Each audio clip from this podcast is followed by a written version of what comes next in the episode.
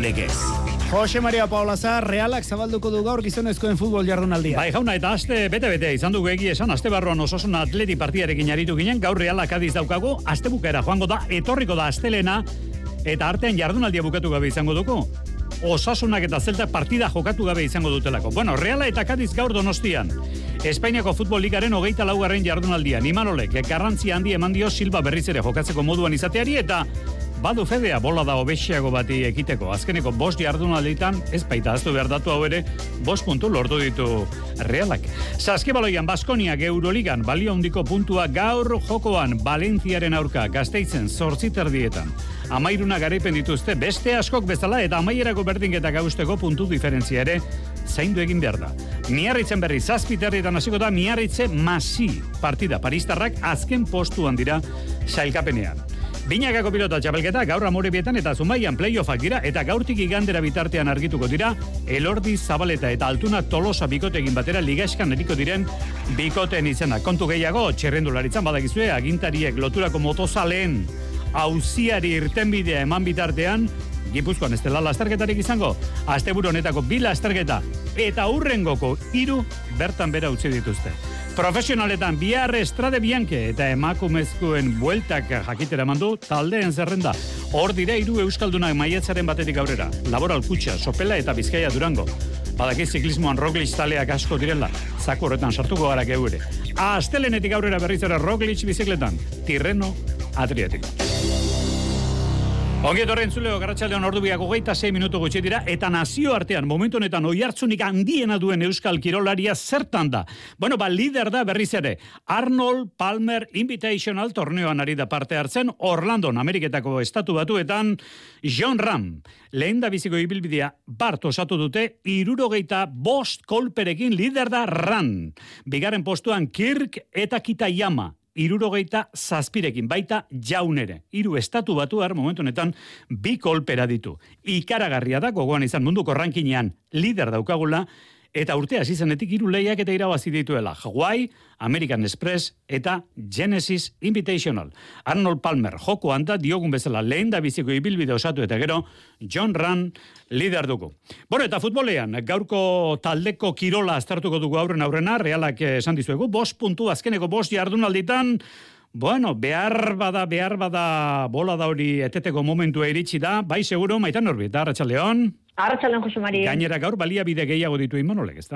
Hori da, erizaindegia ustutzen ari da, eta jada aritz eta sadik dira, ba erizaindegian geratzen diren jokalari. Bakarrak zuk esan duzu azken jardunaldietako balantzea pobrea izan da realaren zat, batez ere etxean izan ere, aipatu dituzun bost puntu horietatik bakarra pilatu du realearenan, hau da beste bost puntuk ies egin dizkiote zaleen aurrean, eta dinamika hori aldatu beharra dauka. Imanolek, realearenak gotorleko bihurtu behar du, txapeldunen ligako postuei eusteko alegin horretan, kadizen aurka azken urteetan ondo moldatu da Reala, elkarren kontra jokatu duten azken zazpi partietan garaipena txuri urdina izan da, are gehiago, Kadizek ez du sekula donostian irabazi, hori bai, Andaluziarrak puntu premia betean datoz, jeitxera postuetatik bi puntura. Mestaian galdu ostean imanolek adirazi zuen jokalari gehienak euren mailaren azpitik aritu zirela, aldarte serioarekin mintzatu zen horiotarra, bestelakoa izan zen atzoko bizaia Momoxo Gebara eta batez ere David Silva osatu direla eta pozarren agertu baitzen bueltan da Kanariarraren magia Imanol Alguazel. Albiste honak, gaur, bueno, aste honetan baloia subieta beste modu batean junda, eta ia san ez tegit. Davizen buelta izango da, no ez? Baina, ia san, ba, bueno, horretatik oso posik, e, aste oso na, entrenamentu gonak, baina, bueno, e, benetako momentua bilara da. Juan Antonio Larrañaga, Euskadi Erratiko futbola ditua. Arratxaldeon, Juan Antonio? Bai, gaixo, arratxaldeon. E, jokalari guzti dituzte, euren gauza honak eta euren gauza txarrak, denek e, aita eta ama dute, esango genuke, baina badirudi, badirudi, Imanol Entzon da Silbarekin gaitz guztiak ezabatu direla, Juan Antonio? Bai, ba, nik usten dut, denak antzeko pentsatzen dugula, ez? Imanolek, arraro egin zait Imanolek hori izatea, Zergatik, beti beste jokalaria danak babesten ditu, eta kaso honetan hori gola gota eta ematen du Silva derri horrez behar duela, baina nik uste de antzeko pentsatzen dugula, ez? Silva zela dagoenean realak beste joko bat egiten du, batez ero oso baloi gutxi galtzen du. Eta baloi gutxi galtzen du talde batek beti ondo kokatuta gelditzen da, ez? Erutzen dut hor alde kokapen hori pixka galduta egon dela azkeneko partiduetan. Eta hori, e, hemen donostin anoetan jokatzen duenean, iruditzen zait hori nabarren gelditzen dela, ez? Etxean, baloi gehiago izaten duzu, aukera gehiago sortzeko aukera daukazu, iruditzen zaite hori e, falta ezaiola, ez? Argitasun puntu hori falta izateko, eta silbak hori ematen dio. Silba oso jokalari hona da, teknikoki trebea, e, oso ondo eta e, errez ikusten dituna e, zirrikitu guztiak, eta nik usten dute e, hori faltan bota duela, baina bueno, nik usten dute azkeneko partiduak etxean ez irabastea, ez dala silba ez dagoelako, baina hori taldea, talde osoak egiten du hori ez, baina silba dagoenean zelaian, Realaren jokoan nabarmen nabaritzen da. Ez dakit Silva hasierako amaikakoan, maitan horbieta, hausartuko zinateke, berritasunak taldean egongo diren esatera? Maitane? Jo, ba, ikusi egin beharko da, ez, azkenerako sei, azken sei partietan baja izan da David eh, Silva, eta bere baitan, eh, eh, antolatuko du Imanolek amaikakoa zalantza hori hor dago, asiratik jokatuko duen bai ala ez, eh, asiratik jokatuko balu errombua berreskuratuko luke Imanolek, hori bai, Kanariarrak hasieratik jokatzeko oiartzabal edo kubo bi horietako bat aulkian utzi beharko du Imanolek eta jokatuko ez badu bazela erdian hiru jokalarirekin arituko dela esango nuke ikusi egin beharko da hor kasu horretan ilarramendi oraindik e, tokirik baote duen hasierako amaikakoan ala zubimendi merino eta horraizen aldeko apostua egiten duen eta eskuine galean ere badaude zalantza Josemani post horretako utxuneak amaitu dira eta une honetan sola gorosabel eta barren etxea ditu aukeratzeko entrenatzaileak izan ere nabarmentzekoa da denboraldi honetan estrenekoz marrero kenduta santzeko jokalariri gabeko deialdia osatzeko aukera izan duela Imanolek. Ikusiko dugu beraz, zer aukeratzen duen gaur gaueko bederatzietarako entrenatzaile hori otarra. Hemen jarraitu ali izango duzu, maitane horbietaren ahotxean eta zehaztasun teknikoak eh, jarriko dizkio Juan Antonio Larrañagak. Juan Antonio Maitane, eskerrik asko, arratsaldeon. Gerarte. Honeta, bai, futbolaz gainere Euroliga dugu, gazteizen, sortzi territatik aurrera, Liga bereko bitalde, Baskoni eta Valentzia. Zailkapenean biak pare-parean, amairuna garaipenekin. Lehen izuliko partia gazteiztarrek eraman zuten, eta puntu alde hori ere alde izatea komeni da, gerta daitezken berdingeta gausteko Jon Altuna. Ia beteren ostean bueltan da Euroliga buesa arenara, eta playoffei begira partida garrantzitsu batekin itzuliko da. Baskonia eta Valentzia aurrez aurre, biak top sortzian sartzeko borroka bete-betean sartuta daude, amairu irabazitako eta amabi galdutako balantzearekin ageri dira, eta esan daiteke, txapelketa hogeita segarren jardunaldian sartuta, garaipena gozo-gozoa izango dela irabazten duenarentzat, eta kontran, porrot bereziki mingarria galtzen duenarentzat. Lehen itzulian, urrian fontetan jokatutako partidan, irurogeita maika eta laurogeita bat nagusitu ziren arabarrak. Basket aberaxari ere adi egon beharko dugu beraz gaurkoan. Baskonia etxean, sendo ageri da, Euroligan jokatu dituen amabi partidetatik, ia denak amar irabazi ditu. Eta etxean, talderik saskiratzaileena da, bataz beste, laurogeita mairu koma lau puntu sartuta. Egia da ez dagoela boladarik onenean, jokatu dituen azken bi partidak galdu egin ditu. Errege kopako estropezuaz gain Virtus Boloniak ere irabazi egin zion eta garaipenaren bidera itzulias modu gaur Joan Peñarroiaren taldeak. Alex Mumbruk baja dezente izango ditu, Kyle Alexanderrek ez du jokatuko, eskuin orkatila biurrituta duelako, Van Rossum eta Milan Jimenez ere baja izango dira.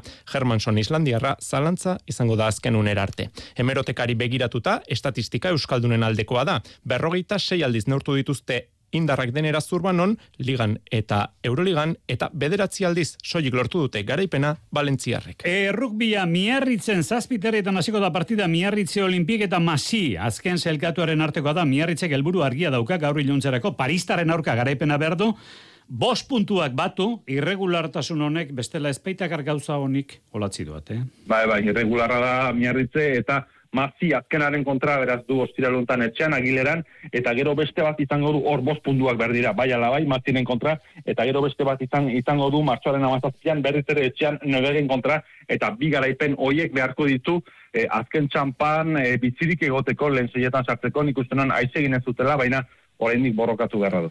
Gaur arratsaldeko zazpiter dietan, eta dagoeneko jokoan dira gasolina zaleak. Ba, egongo dira, zain bat formula ikusteko, barengo sari nagusian gaur. Barengo zirkuitoan hasi dira, amabiterrietan, entramentu libreak, bihar arratsaldeko ordu batean, eta Euskal Herriko ordutegiari begiratuta, datorren ikande arratsaldeko lauretan, bat formulako lehen biziko lasterketa. Gogoan izan, Hamiltonen aroa joan zen, ez dakigu bueltatuko den, azken bi urteotako txapelduna, Red Bull etxeko Max Verstappen da.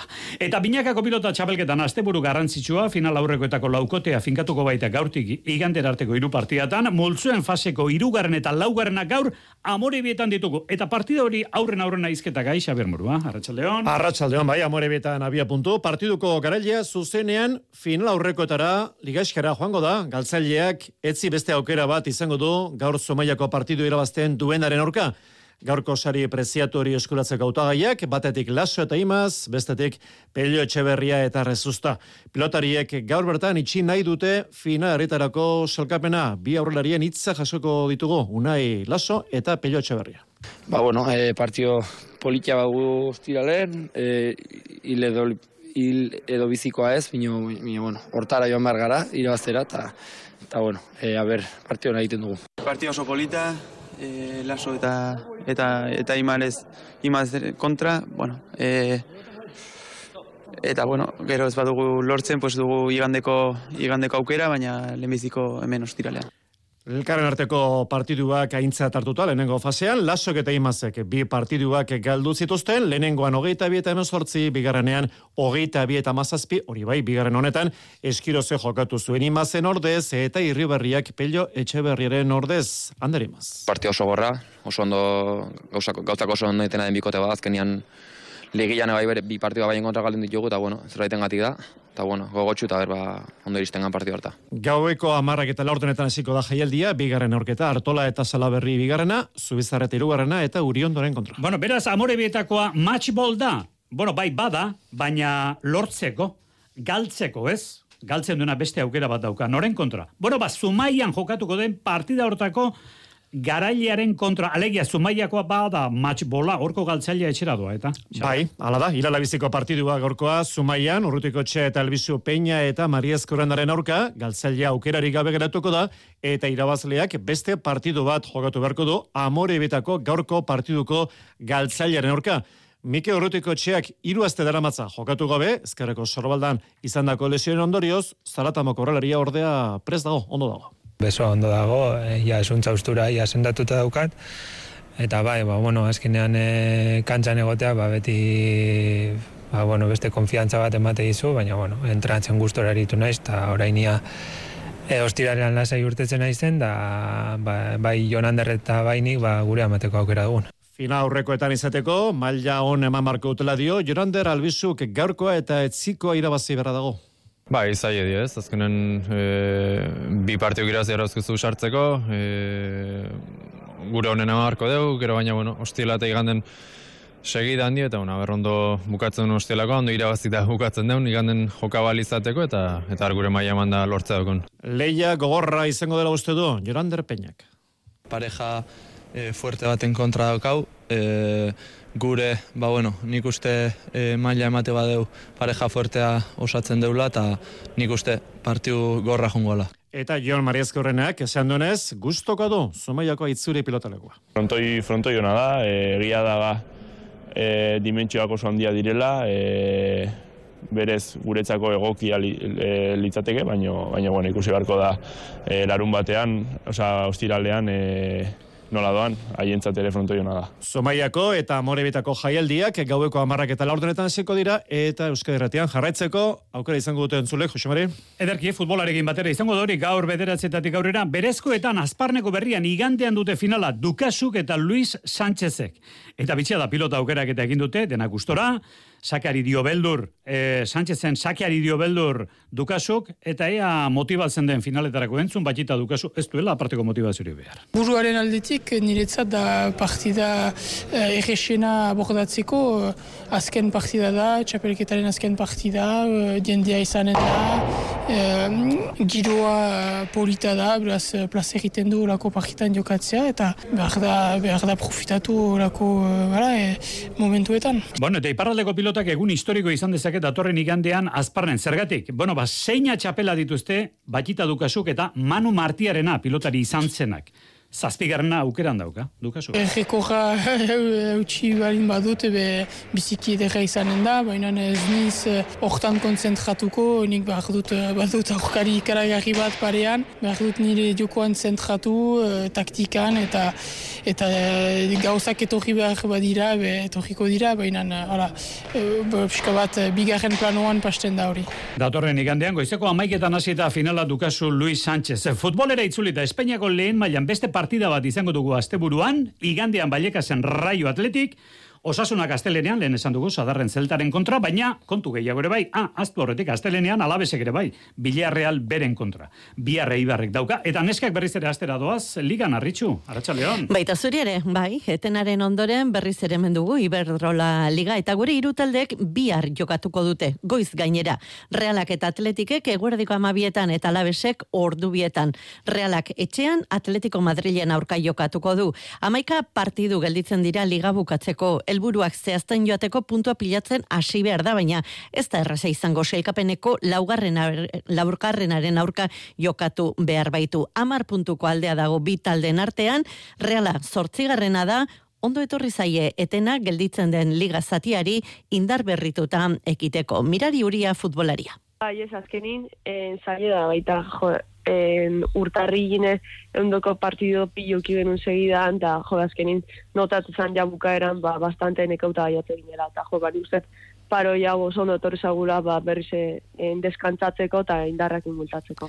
Atletik amargarrena da saikapenean gertuago ditu atzeko taldeak jeitxiera iru puntura dibidez, aurreko postua baino puntuetara berarekin berdinduta dagoen Uelbako esportinen aurka jokatuko du bihar. Azken bost partiduak galdu egin ditu atletikek, beraz hauei ere ondo etorri zaie etena. Iraia iturregi entrenatzailea mentalki ere, e, ba, bueno, e, bos porrot jarraian dituzunean, eta batez ere, azken porrota Atletico Madrilen kontra, ba hori, erogeita amabigarren minutuan, ba, ba, puntua galtzen duzunean, an guandan, ba, ba, bueno, e, e, mingarria da, ez, beraz, nik uste mentalki ere oso ondo etorri zaigula, aktibidaren bat ere egin dugu, egun libre batzuk eman dizkiegu, ondo ere entrenatu du, eta, bueno, nik uste ondo, ondo etorri zaigula, eta eta hori ba aste honetan e, espero dugula hori zelaian e, ikustea. Euskal taldetatik egoerari larrienean alabes dugu azkena da baina ez dago hilda. Hori bai, saikapeneko bosgarrena izango du bihar kontrario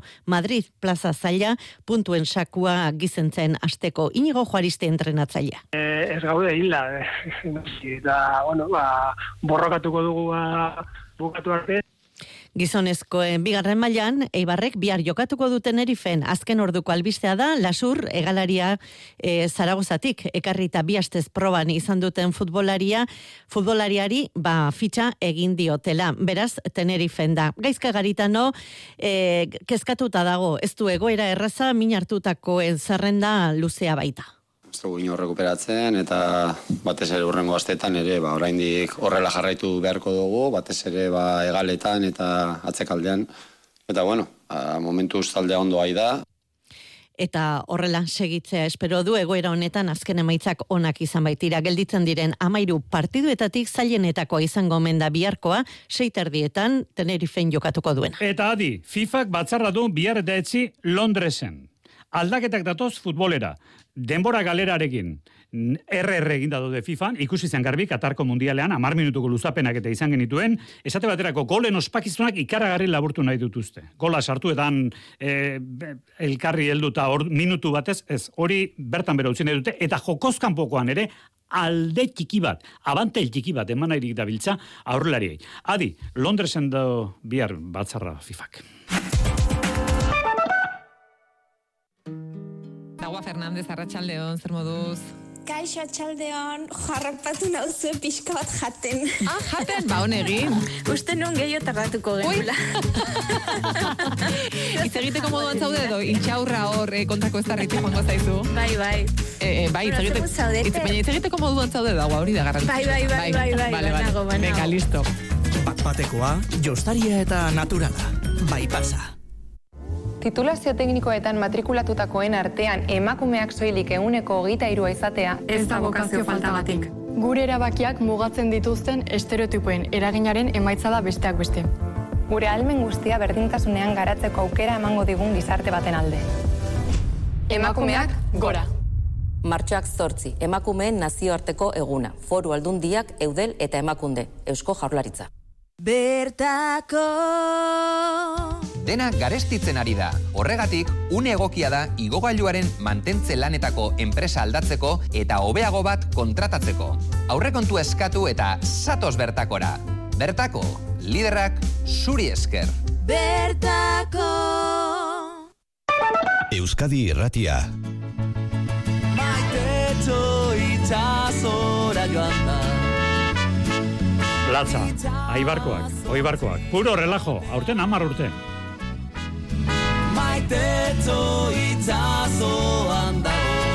Puro relajo, ez daukagu guk relajo handirik, ze gai ez gainezka gaude. Herri kirola igandean azpeitiko zezen plazan, sei kirolari izango ditugu duatloian.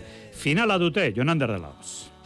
Igandean jokatuko dute duatloiko finala azpeitian eta atzo egin zuten aurkezpen ekitaldia leitzako irueun eta bat K herrikirole dendan. Han bildu ziren sei parte hartzaileak oier kainamares kanporaketako garailea, Xavier Zaldua, Ibai Soroa, Eneko Saralegi Arkaitz Jauregi eta Suarri Rodriguez. Denek nabarmendu zuten lehiakideen maila ona, baina alere Zalduak badu txapela jantzeko esperantza.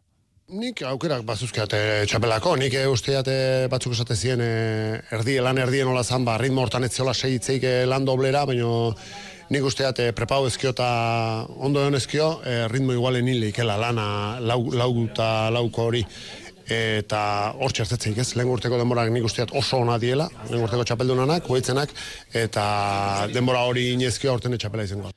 Aizkoren hasiko dute leia berrogeita bostontzako lauen borroiko emoztuta. Korrika lau kilometro ingo dituzte gero eta zutik jarretako beste lauen borrekin amaituko dute saioa. Horren inguruan, kainamares. Ba, nik uste gakoak izango direla korrika eta vertikalak. Zeren azkenean seiak gara aizkolariak eta lendabiziko proban ez dira egongo oso diferentzia handiak eta gero hor behar bada korrika hobekien ibiltzen dena eta gero vertikaletan ongi moldatzen bada bukaeran, ez bada oso jota iristen, ba, bi hoietan ikusten dut nik egongo dela gakoa. Bestalde, bihar jokatuko dute udaberri sariko maila nausiko idiproba aian gaueko amarretan, txokolate olazar eta pagadizabal hariko dira. Azto proban, laua bere, mailabiko lehen jardunaldia, eta sokatiran bihar etzitan amaituko dute goma gaineko sasoia. Bihar abadinon, gazte mailako tiraldiak eta etzi ibarra, bosteun eta laurogei kiloetako tiraldi mistoak. Eitebren eskutik badator, arri, herri. Arri jasotzaileak gizonezkoak amasei, neskak amabi. Bihar lehen da biziko saioak zazpietan sarrera doan, abadinon. Lau arri desberdin gizonezkoek, xabat olaizola zarauztarra. Zango dugu bi harri diala, harri handitakoak izango litakenak, bai rektangular eta bai kubikoa, eta gero harri txikitako, ba, kopa eta bola. Harri handikin egin berda, harri batekin lau minutu eta besteakin hiru.